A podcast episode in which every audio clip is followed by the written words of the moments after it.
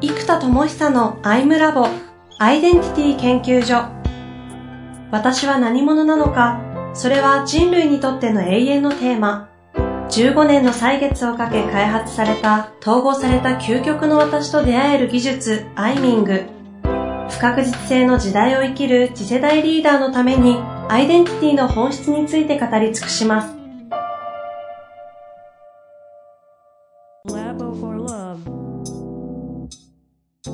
こんにちは、遠藤和樹です。生田智久のアイムラボアイデンティティ研究所。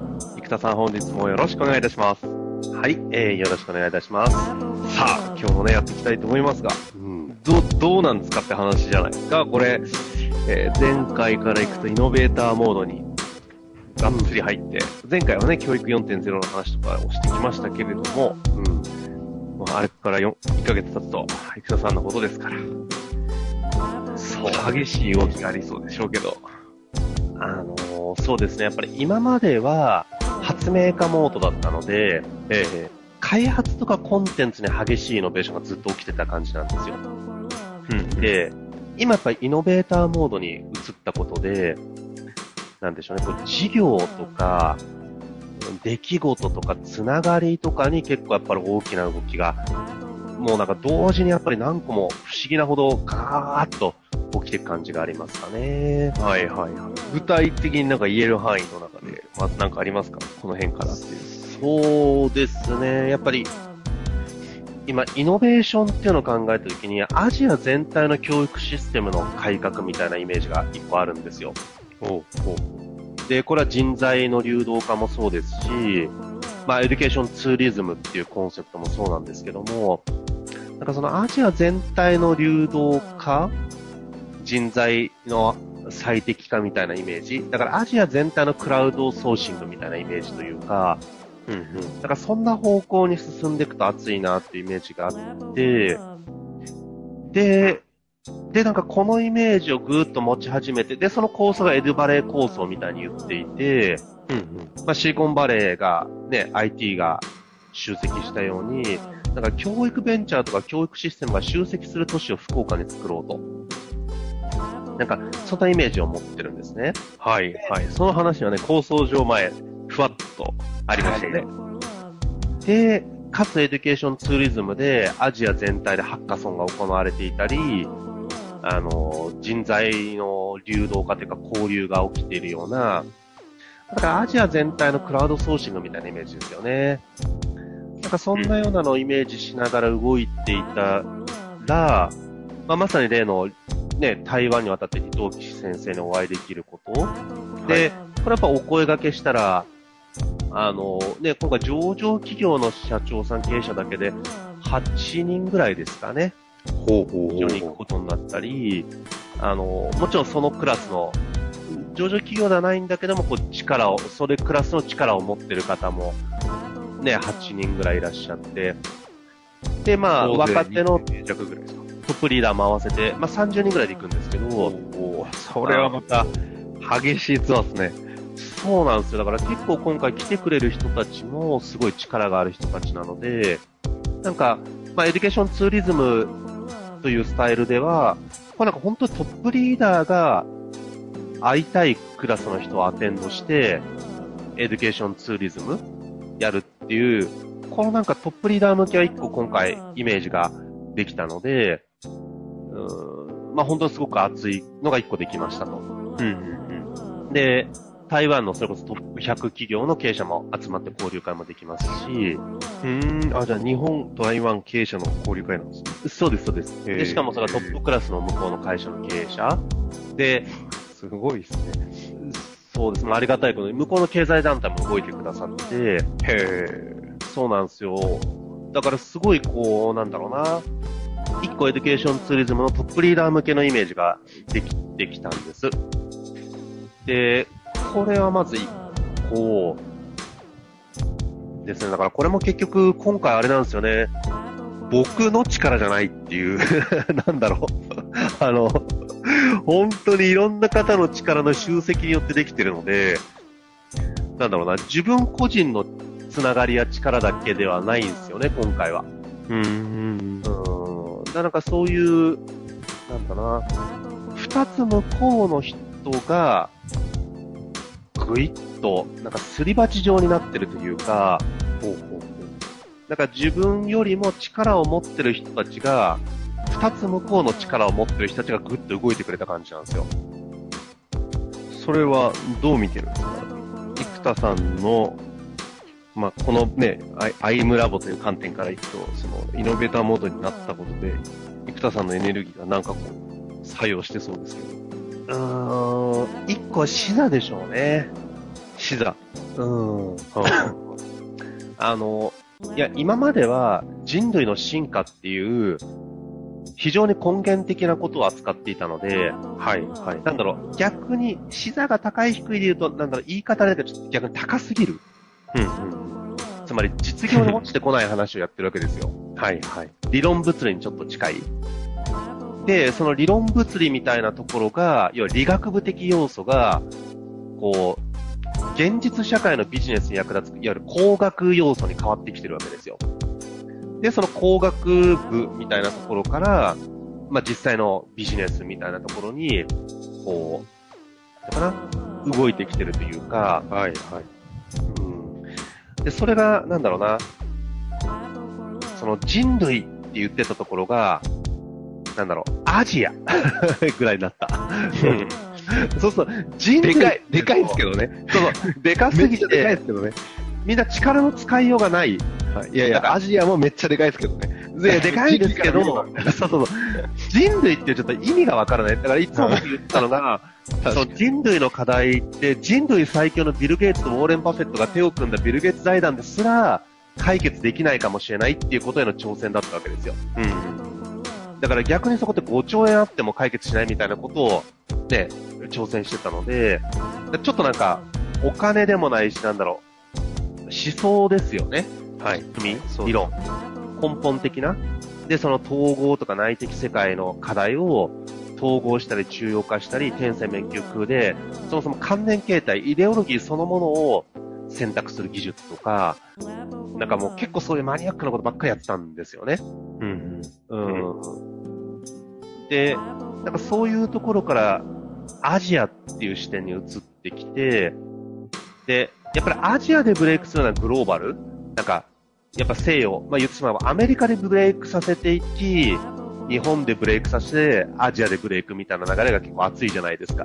はい、はい。だから結局、そう見ても、グローバルでやるっていうのはいいんですけど、うん。なんかアジアのリーダーをつなぐっていうような意識に変わってきた。で、うん、なんかそこで大きく違いがまず出てますね。うん。うん、うん。で、そうなると、まあ、今回の離島記者の件も動いていったり、じゃあ、アジア全体で見たときの、で、今ご縁があって福岡にいますけども、じゃあ福岡で何をするかっていうのも、こう、ね、まあ、言ったエドバレー構想ですよね。じゃあこれを打ち立てていこうってなったら、まあ、福岡で一番力のあるこう経済団体が動いてくれて、あの、なんか、ね、福岡初の本社があるような、こう、私は一部上場企業の経営者も含めた300人ぐらい経営者に向けて、この、なんですか、僕のこの絵空ごとですよね。あの、絵空ごとを大ボラ吹かせてもらう機会を作ってもらったんですよ。あ、そうなんですかそうです。福岡の実業家たち300人。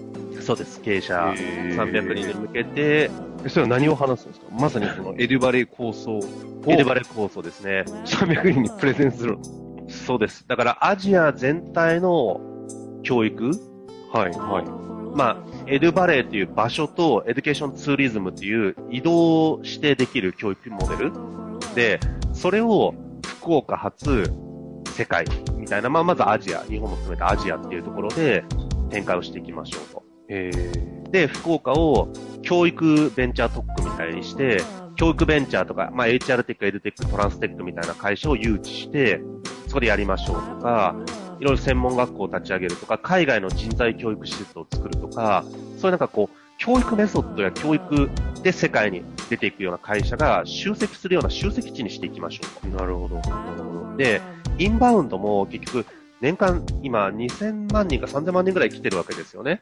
うんうん。で、それも観光はいいんですけど、エデュケーションツーリズムで集めた方が僕は絶対いいと思ってるんですよ。うん。うん。そうすると、あの、ね、日本で日本の経営を学びに来るアジアの人とか、うん。で、日本が今度、今回みたいな台湾に行って繋がっていくとか。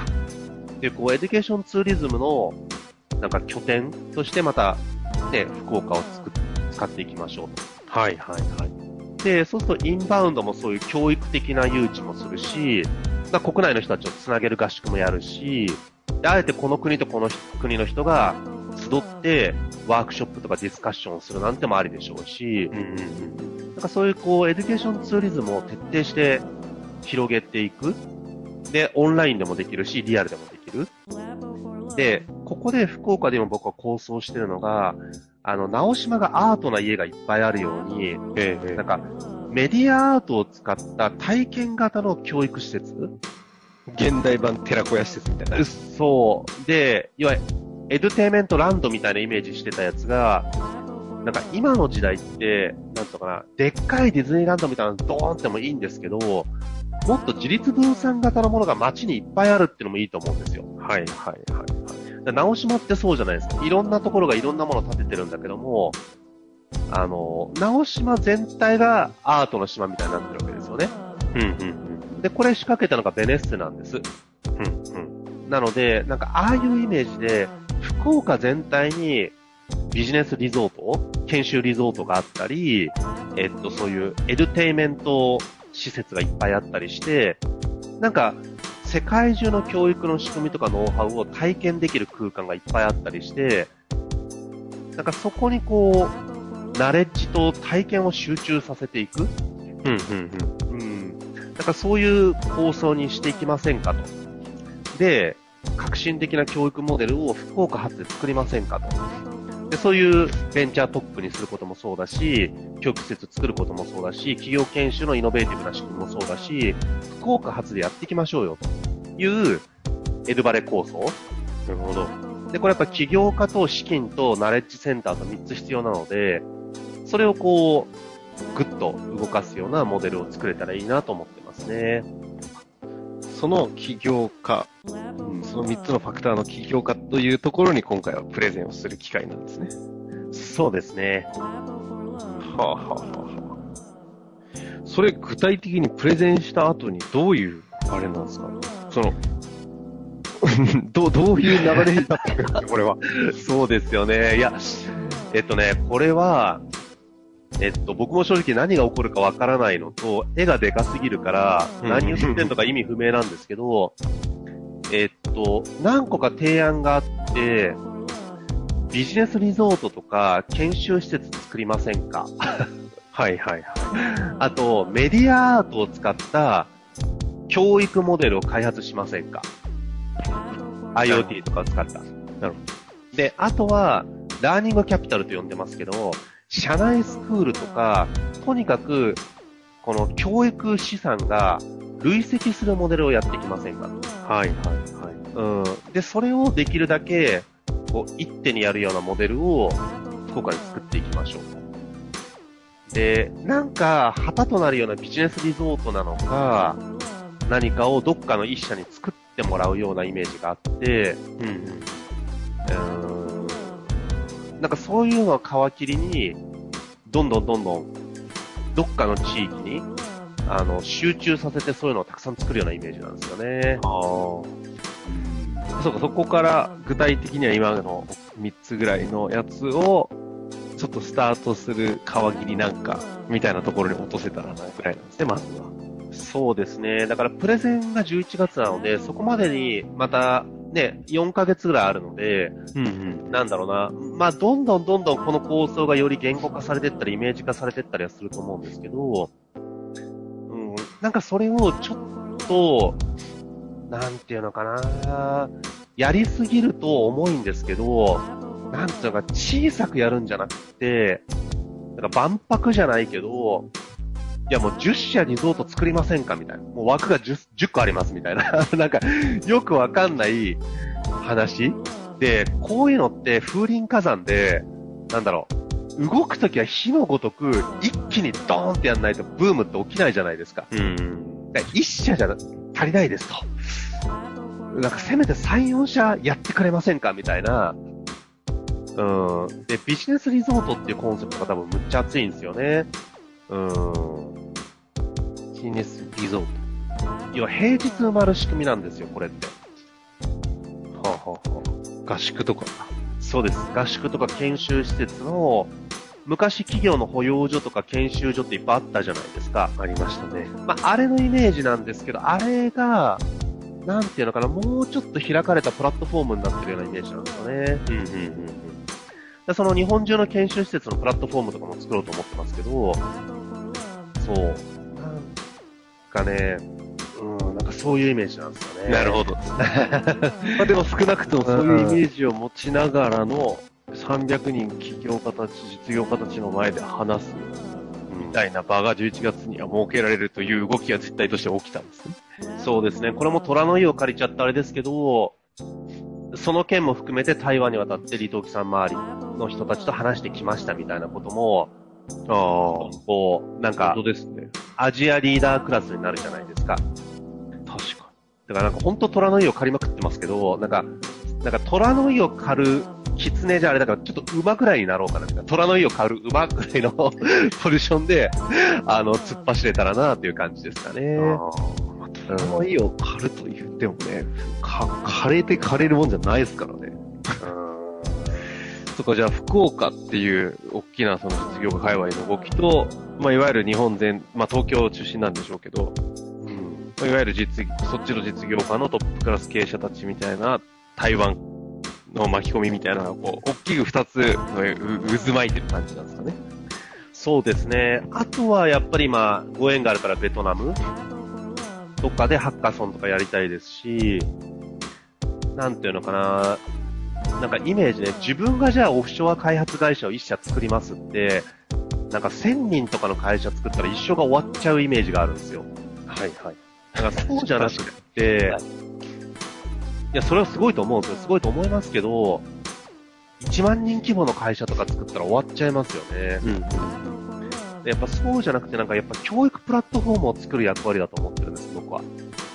そうすると、例えば、えっと、ベトナム人エンジニアを加速的に3ヶ月で即戦力化するような教育システムをガンと作って、3ヶ月即戦力合宿とかを至るところでベンチャーとかが開催できる仕組みにしちゃうとか。うんうんうん。そうするとそのモデルが、なんか、20箇所ぐらいでガンガン開催されてますと。で、これも自社で20個会社、開催してたら、いやもうそれでなんか、本当に3年終わっちゃうな、みたいな。その集客で。うん、じゃなくて、なんだろうな。みんながそれを主催できる、まあ、C2C 教育モデルですよね。うん、なんかそういう仕組みを一気にアジア全体に広げる。うん、で、これやっぱメディアアートがすごい鍵だと思うんですよね。やっぱテクノロジー、アート、 education、エンターテイメントが統合できるんですよ。メディアアートにした瞬間に。なるほど。で、合宿やった時にも、まあ、インスタ映えもそうですけど、メディアアートで教育やってると、おしゃれでかっこよくて最先端な感じがするんですよ。確かに。ファッションな感じします。そう。見ようによると、なんか合宿でみんなで内観してって、怪しく見えるよな、何やらされんのみたいな、なんか、ほら、よくあるじゃないですか、なんか、言い方がちょっと変な宗教で洗脳するために合宿で飯食わさず、うん、はいはい。せて、みたいな。なんか教祖の光当てて、みたいな。はいはいはい。いや、大丈夫見ようによっちゃ、見ようによっちゃうがった人から見るとそう見えちゃうんですよ。確かにね。いや、そう思いますね。じゃなくって、最先端な雰囲気を出すっていう意味でも、で、例えば、トランステックって、いや、内観とか目に見えないから怪しいわけだから、脳波計をつけて、はい、じゃあ今から精神開きますよ。ブーンってやるとガンマ波ブーン出るみたいな。出た生田さんらしさ、ここで。そう。で、ガンマ波ブーン出るとメディアアートになってて、参加者20人のガンマ波がむっちゃ上がると、メディアート全体が紫色に変わってくるとか、はいはい。紫の花咲いたみたいな。いない人いると出してみたいな。そう。なんかこれが、なんか、あるじゃないですか。こう、グリーンとかパープルとかなんかあるんですよ。なんかその精神系の色みたいなのが、出発の？うん。それが、その脳波を通じてメディアアートになっていて、で、みんなで花咲かせみたいな感じでワークショップやって、いやー残念です。みんなまだ周波数ここですね。じゃあ今からちょっと2時間訓練しますんで、やっていきましょうって言って終わった後にブーンってやると、バババババッと花咲くとかね。いやいや、いきなり楽しいものに変わりましたね。そうで、これがやっぱ爆笑モードなんですよね。うん。で、やっぱメディアアート入れた瞬間に爆笑モードがむっちゃ開くんですよ、僕も。なるほど。じゃあ、生田さん、やばいです。このまま行くともうこれ。じゃあ、次回です。はい、次回。もうエネルギー違うところに行っちゃってる。うん。このパワーちょっと取っといて。この延長戦、次回行きましょう。うん、そうですね。行きましょう。というわけで、本日はありがとうございました。ありがとうございます。